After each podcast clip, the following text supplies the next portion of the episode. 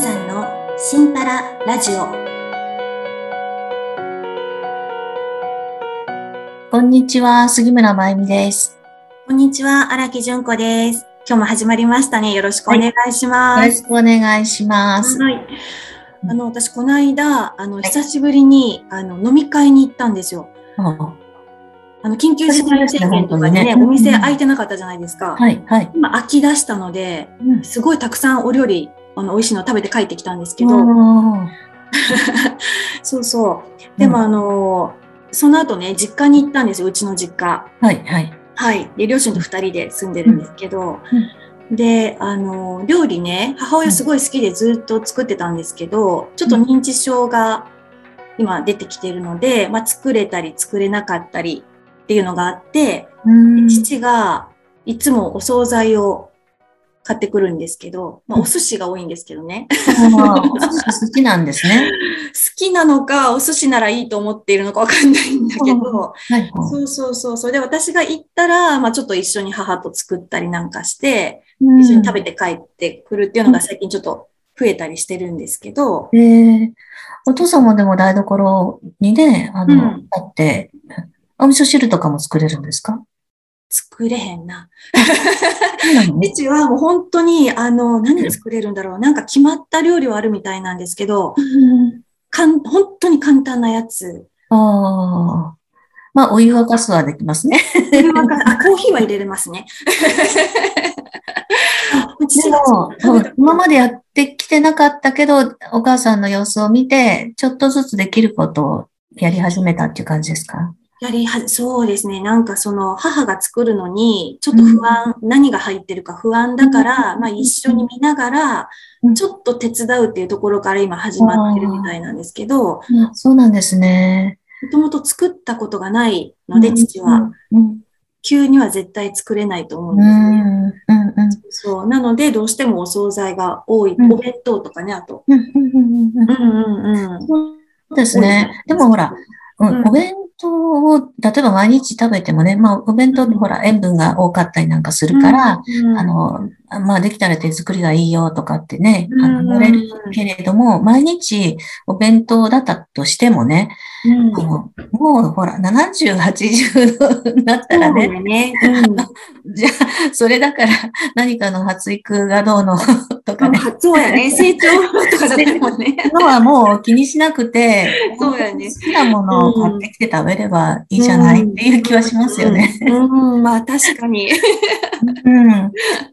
もうね、本当に、えっ、と、女性でも同居しているうん娘さんとかね、あの、うん。仕事が忙しくて遅く帰ってくるとか、うん。もう本当に何も作ってあげれてなくって、あの、まあ、あまあ、介護がね、十分にできてないって、自分をね、うん、ダメだなって思ってる方いらっしゃるかもしれないんですけど、うんはい。私はね、もうそこに、あの、娘さん一緒にいるっていうこと自体が、あの、親御さんにとってはね、もう、もう、あの、素晴らしい環境なわけで、うん、あの、何も、うん、自分を責める必要はなくってね。それで私たちも、えっと、訪問介護で、あの、息子さんとね、えうんヘルパーとして、うんそ、の、二人暮らし、息子さんとあおばあちゃんと二人暮らしの、あの、お宅に、息子さん昼間仕事してていないので、あの、家に一人でいる、うん、おばあちゃんね。はい。まあ、デイサービスとかに来ると、そこでもご飯食べれるよっていうのはあるんだけど、うんでも嫌だ嫌だっていう人は、まあ、ご自宅に、うん、いらっしゃるんですよね。はい。だったら、お昼にちゃんと食べてるかどうかを、あの、見に行って、それからちゃんと薬を飲んでるかどうかを確認してきてほしいっていう、その、プランでね。はい。うんうん、そうすると、はい、わかりましたって言って、うんお昼ぐらいに、こう、うん行くんです。はい。そして、その、うん、まあ、そこのご家庭ではこういうやり方で、こういうふうに、あの、こういうものを食べてるっていうものがあったら、その準備をしてね、もう冷蔵庫を開けると、息子さんが、あの、買ってきてくれたおにぎりとかうん、お惣菜とかね、あの、ぼたもちもあったり、ぼたもち。もち。うん。あったり、うん、なんか、ああ、これは、このおばあちゃんが好きなんだな、多分、って思うような、あうん。の、佃煮とかがね、あったりするんです。で、それを、あの、まあ、小鉢に入れたりなんかして、うん。セットして、その方に提供し、それから食べてもらったら、あの、はい。お薬も飲んでもらって、あうん飲めたねっていう感じでうん、まあ、お茶碗洗って帰ってくるみたいなこうん。内容が、うん、あの、ヘルパーとしてあったりするんですけど、はい。この、うん、飲み物もあ何か、えっ、と、ちょっと、うん、栄養プラスになるような、うん。栄養補助ドリンクみたいのがあるはい。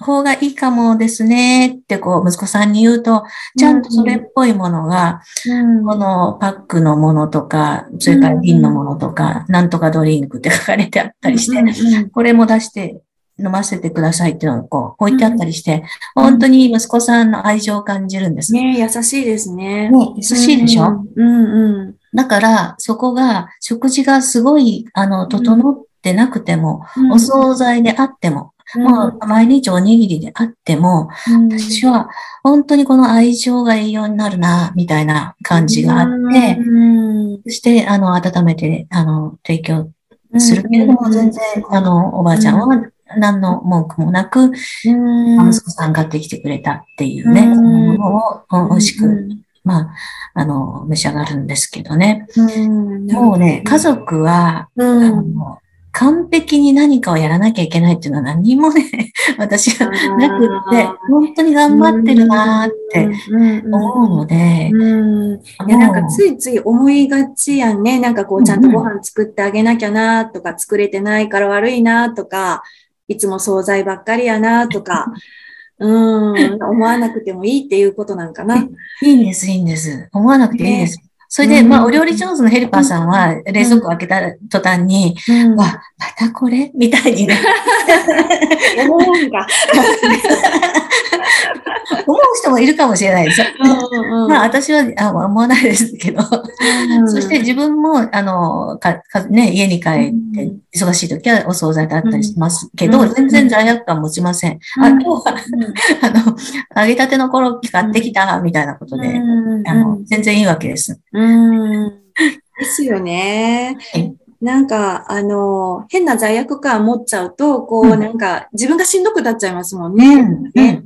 本当本当うん。もうね、あの、何か食べていれば、ね、うん飲んでいれば、うんうん。あの、大丈夫ですよ。人間の体。うんうん。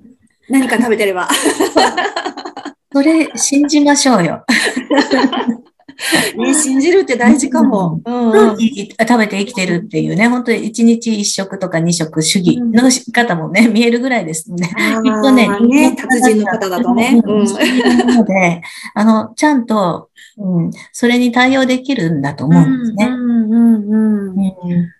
うんなるほど。えあなんか、これはすごく、うあ、そうなんだって思ってる方が多そだからね、周りのう。方もね、うんうんまあ、遠方にいる娘さんとか、何もあんたってね、そう、まあ、例えば弟とかにね、こんなもんばっかり、みたいにうんうん言わないでほしい。ああ、言わないでほしい。毎日頑張ってるんですよ。ね。ね。確かに。うんうんう。ーん、もうね、あ毎日ありがとうって、まずは言ってほしいですね。うんうん。いや、本当ですよね。そうか。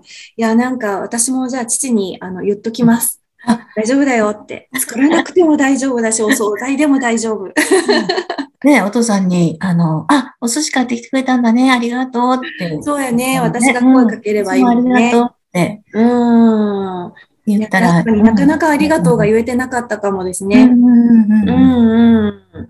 そうそう。なんか、あ、そっか、惣菜か、やっぱり料理作れないんか、とか、なんかそっちの方にねう、んなんかこう意識が向いちゃって、じゃあ私が作らないといけないかな、とか、そうそう。なんかそんな風に思う時もあったので、うんこれでいいんだっていう。はい。で、あの、一番大事なのはやっぱり、うんあの、うんそばにいるっていうことに、まずはありがとうですね。うんうんいや、本当ですね。うんあ、もうそれ大事。ね、ありがとうって、ね、あの、言葉に出すだけでも、なんか自分がほっこりするのもあるし、言われた方もありがとうってすごい嬉しいですもんね。うんうん。ですね。ね、はい私は早速じゃあ言います。ありがとうございます。はい。今日は、はいあの、よかったです。純子さん。いえいえ、私もあの、また勉強になりました。はい、心がちょっとねあの、大丈夫なんだって思いました。ありがとうございます。ね、あうんのたくさんいらっしゃると思うので、そうですね。また次回もぜひ、まえさん、よろしくお願いします。はい。ありがとうごはい、ざいました。ありがとうございました。皆さん、今日も良い一日を。